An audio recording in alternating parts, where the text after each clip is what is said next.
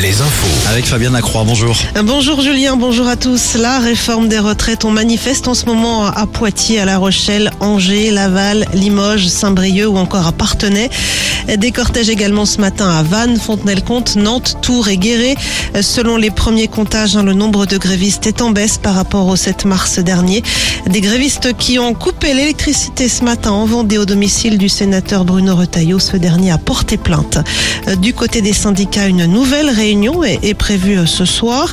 Les 14 députés et sénateurs membres de la commission mixte paritaire, eux, poursuivent l'examen du texte. Le projet de loi sera soumis demain matin au vote du Sénat et demain après-midi à celui de l'Assemblée nationale. Sur la route, ça coince cet après-midi au sud de Poitiers. Euh, Pas à cause de la grève, c'est un accident sur la nationale 10.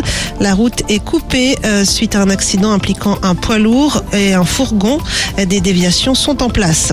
Dans le département de l'Allier, sept gendarmes blessés, dont trois grièvement cet après-midi dans l'explosion d'une maison. L'homme qu'il venait interpeller est décédé. Ce dernier aurait proféré des menaces de mort sur un agent pénitentiaire. Les circonstances de cette explosion restent encore floues pour le moment. Au chapitre santé, les derniers chiffres de la grippe. L'épidémie est toujours bien présente en Bretagne, Pays de la Loire, Centre-Val de Loire et Nouvelle-Aquitaine, avec une augmentation des cas, notamment chez les plus jeunes. Les hospitalisations étaient également en légère hausse la semaine dernière. Les Jeux Olympiques 2024, ça débute dans moins de 500 jours maintenant. Une deuxième phase de vente de billets commence aujourd'hui. Il s'agit cette fois de billets individuels. Les inscriptions pour le tirage au sort sont possibles jusqu'au 20 avril. Enfin, en basket, Cholet connaîtra ce soir son adversaire pour les demi-finales de la FIBA Europe Cup. Les Choletais ont décroché leur qualification hier soir aux dépens de Kiev.